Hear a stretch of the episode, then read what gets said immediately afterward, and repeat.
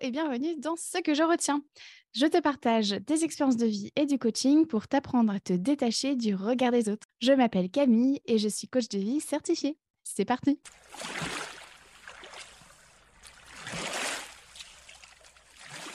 Aujourd'hui, dans ce 55e épisode, je vais dresser avec toi le bilan de mon année 2023 et je vais te partager aussi mon intention pour 2024.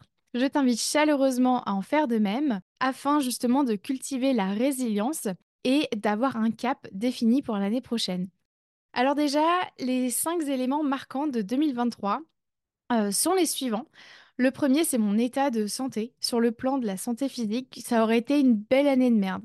J'ai passé au total 13 semaines, soit un quart de l'année, dans d'atroces douleurs que même la codéine ne suffisait pas. Euh, même les médecins, d'ailleurs, étaient paumés. J'ai perdu la possibilité de me déplacer, j'ai été très fatiguée et j'ai perdu aussi beaucoup de sang. Se rajoutent à ça mes douleurs et symptômes handicapants liés à l'endométriose et l'adénomiose.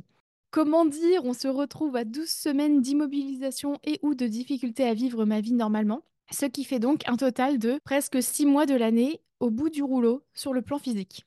Ensuite, sur le plan de la santé mentale, ça a aussi été difficile euh, cette année encore parce que euh, j'ai eu peur de perdre mon mari suite à son état de santé fin 2022 et début 2023.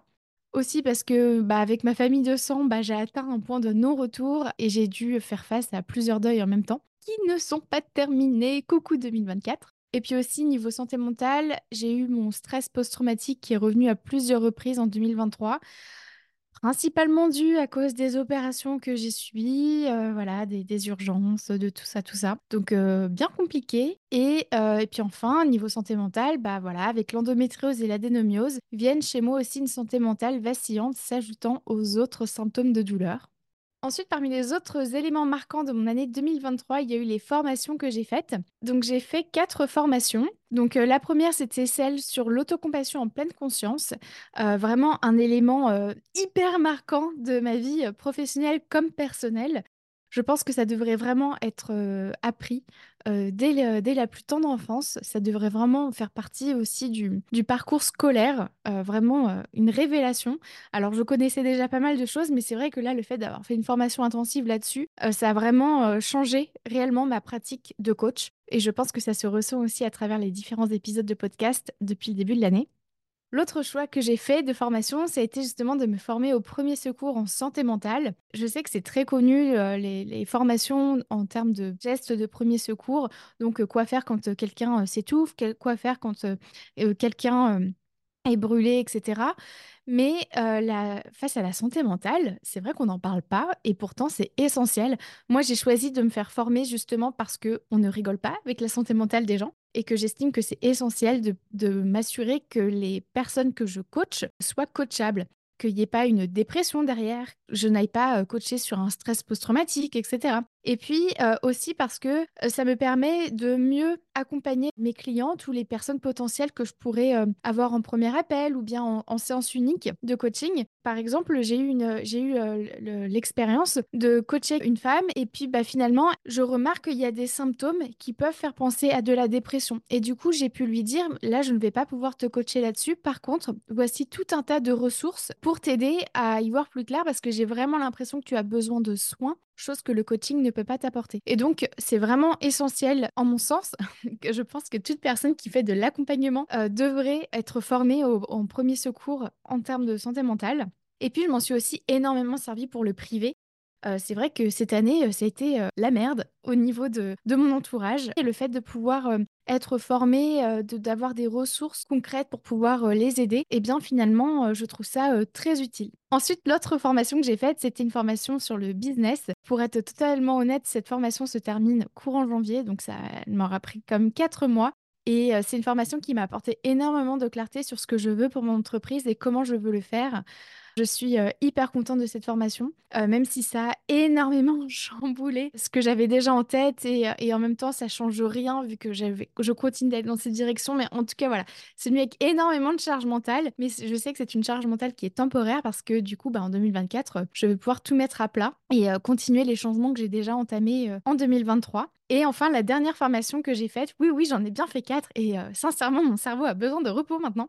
Euh, c'est euh, la formation en communication non violente. Donc, j'ai fait les trois premiers modules et, et je trouve vraiment que la communication non violente, alors je je suis pas hyper, enfin, il y a plusieurs choses sur lesquelles je suis pas d'accord, mais ça reste essentiel pour moi. C'est hyper intéressant. Il y a plein de belles choses à prendre et ça va vraiment de pair avec l'autocompassion en pleine conscience. Donc euh, voilà, je suis vraiment ravie d'avoir euh, ajouté aussi ces outils-là de, de communication non violente à ma pratique de coach et puis même aussi pour le, le privé. Et de manière plus générale, j'ai choisi de faire ces formations pour enrichir ma boîte à outils afin de continuer d'améliorer ma qualité de coaching et donc de servir du mieux possible mes clientes et toi aussi qui écoutes mon podcast. Ensuite, parmi les autres éléments marquants de mon année, eh bien, il y a eu la solitude que j'ai ressentie. Alors, je ne vais pas tellement m'étaler, mais en gros, face à l'état de santé de mon mari, euh, face à ma famille de sang qui me déçoit tellement, la solitude face au système de santé irlandais, la priorité, c'est l'argent. Alors tant pis si les soins sont bâclés, si les diagnostics sont approximatifs et si les patients souffrent euh, pendant des mois avant d'avoir un rendez-vous. Euh, j'ai aussi ressenti de la solitude face à mes maladies et au manque de suivi médical car le système de santé irlandais ne le permet pas et mon expatriation rend le suivi en France vraiment compliqué d'un point de vue logistique. Ensuite, de la solitude face à ma vie en Irlande qui me lasse et dans laquelle je ne m'y retrouve plus, en tout cas de moins en moins. Et, euh, et puis aussi de la solitude face à mon couple, car mon mari a changé de boulot et euh, notre vie de couple s'est vue complètement bousculée, car euh, bah voilà, il se retrouve à voyager plusieurs semaines par an et à l'autre bout du monde. Il travaille 20 heures de plus chaque semaine. Voilà, donc le monsieur est fatigué, ce que je comprends totalement. Mais voilà, bref, on a moins de temps ensemble et puis voilà, ça m'a amené à une forme de solitude dont j'étais pas habituée. Ensuite, dans les autres éléments marquants de mon année 2023, il y a eu tout un tas de belles stimulations professionnelles. Euh, j'ai lancé ma newsletter, donc l'instant des temps hebdo, où tu reçois chaque semaine une surprise pour contribuer à ton bien-être. J'ai aussi euh, entamé la refonte de mon site internet, donc je suis à la V3 de mon site internet et ça, je suis trop contente de ça. J'ai aussi lancé des ateliers, des webinaires mensuels que j'offre gratuitement, justement pour te permettre de te détacher du regard des autres, pour euh, mettre ton bien-être en fait au cœur de ton quotidien. Et puis voilà, je me suis aussi lancée dans une nouvelle collaboration euh, professionnelle. Je coach notamment dans une boîte française de bilan de compétences nouvelle génération. Donc euh, voilà, vraiment niveau boulot, les stimulations pro, ça a été euh, vraiment très, très sympa. même si la charge mentale, coucou, on est là. Mais globalement, ça s'est vraiment plutôt très bien passé à ce côté-là, de ce côté-là, je veux dire. Et puis, l'autre élément marquant de mon année, eh bien, ça a été l'amour que mon mari et moi partageons l'un pour l'autre. C'est vrai qu'en 2023, on a fêté nos 15 ans de couple. Et euh, sincèrement, je ne reviens pas, le temps passe si vite. Et en 15 ans, bah, on a traversé euh, tout un tas d'épreuves. 2023 nous en a mis plein d'autres sur notre chemin. Bref, malgré toutes ces épreuves, nous avons su communiquer sainement, poser nos limites respectives afin d'être capables de soutenir l'autre du mieux possible et puis voilà, notre amour n'aura fait que se renforcer et je me demande sincèrement s'il est possible de s'aimer plus encore. Mais là, non, non, merci cerveau, je ne veux pas savoir la réponse. Euh, merci de me laisser la surprise de découvrir ce que la vie nous réserve. Ensuite, en ce qui concerne mes apprentissages en 2023, eh bien, le premier, c'est que euh, ma vie telle que je la connais aujourd'hui peut s'arrêter du jour au lendemain. Alors, autant dépenser mon énergie à la vivre plutôt qu'à la subir. Ensuite, l'autre apprentissage que j'ai fait, c'est le fait que me choisir, c'est pas toujours confortable. En tout cas, c'est moins inconfortable que de me sacrifier pour l'autre. Troisième apprentissage que j'ai fait, c'est le fait que je n'ai plus peur de ressentir de la tristesse. Alors tu le sais, si tu écoutes le podcast, ça fait euh, trois ans que j'apprends de nouveau à ressentir ma tristesse. Et là où avant c'était insupportable dans mon corps, c'était un 10 sur 10 en termes d'inconfort, Aujourd'hui, c'est un 8 sur 10. Ça reste l'émotion la plus inconfortable dans mon corps, mais c'est de moins en moins inconfortable que les années précédentes. On va juste dire que c'est moins pire, mais c'est notamment parce que j'ai appris à, la ressentir un petit peu en fait, et ça fait toute la différence. Le quatrième apprentissage que j'ai fait, c'est que euh, la transparence, l'honnêteté et l'éthique sont des valeurs essentielles dans chacune de mes relations personnelles comme professionnelles. Au sein de la Coach Camille, donc mon entreprise, je mets un point d'honneur à fournir un travail éthique et transparent. Je n'adhère absolument pas à cette vision du dev perso et du coaching qui te fait croire qu'une fois que tu rejoins tel programme de coaching, alors tu seras 100% épanoui, tu n'auras plus aucun problème et ton bonheur sera illimité. Pour moi, ce n'est absolument pas éthique de faire de telles promesses, car ce n'est pas la vraie vie. Pour moi, la vraie vie, euh, donc celle d'un être humain, ça inclut d'avoir des émotions désagréables, comme la peur, la tristesse, les inquiétudes, l'anxiété de manière générale, la colère, la déception, la frustration. Ça inclut aussi d'avoir des émotions agréables, comme la joie, la curiosité, le soulagement, l'amour, la fierté, la confiance. Ça inclut aussi d'avoir un niveau d'énergie qui fluctue et des priorités qui changent. Bref, c'est ça que je m'efforce de transmettre à travers mon travail et pour moi, c'est complètement éthique d'agir de cette euh, manière-là. Et euh, de la même manière, hein, de continuer de sourcer mon travail, de, voilà, de continuer de m'appuyer sur les, revues scientifiques, pour moi, c'est essentiel. Et puis, cette année m'aura vraiment appris que j'ai besoin de transparence et d'honnêteté aussi dans le perso, parce qu'en finalement, chez moi, bah, les non-dits, ça me fait vraiment mal au quotidien. Et dernier apprentissage que j'ai fait en 2023, c'est que mon corps est mon allié. Il est là pour moi, pour m'aider à kiffer ma vie, même s'il galère par moments à fonctionner, ce n'est jamais contre moi.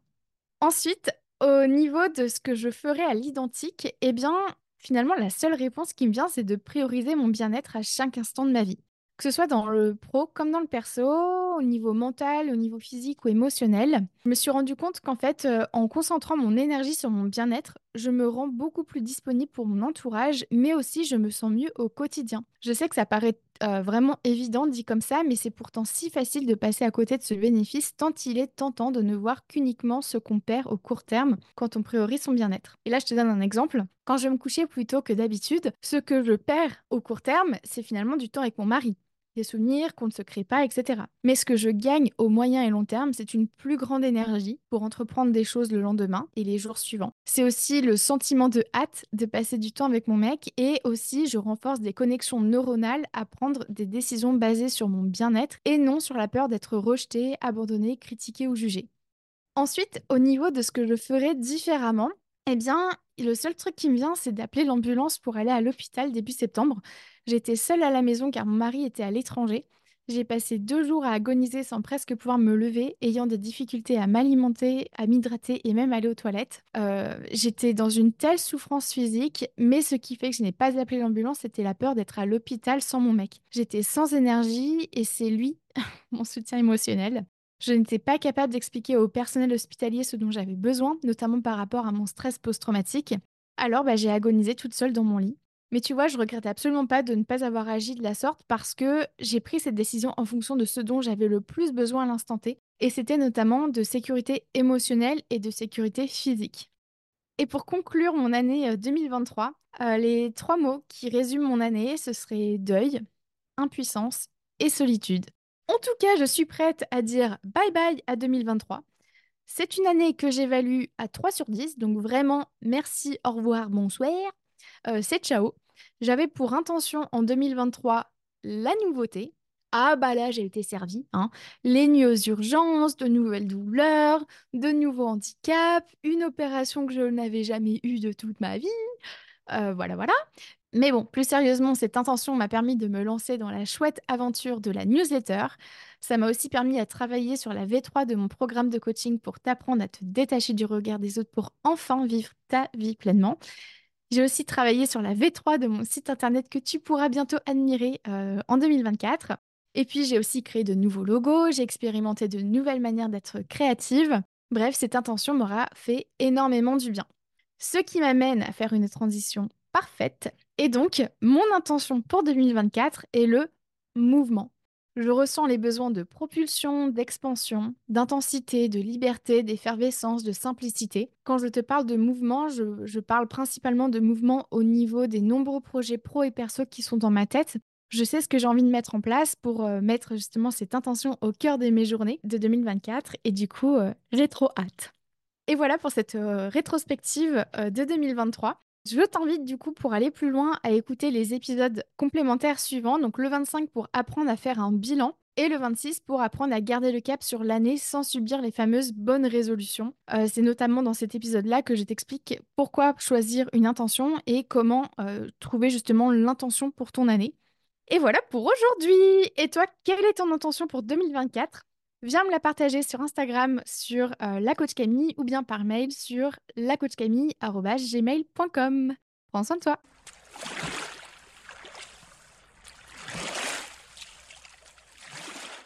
Merci à toi d'avoir écouté cet épisode jusqu'au bout. Si tu souhaites en savoir plus sur mon travail, rejoins-moi sur Instagram sur la page La Coach Camille ainsi que sur mon site internet www.lacoachcamille.com. Prends soin de toi.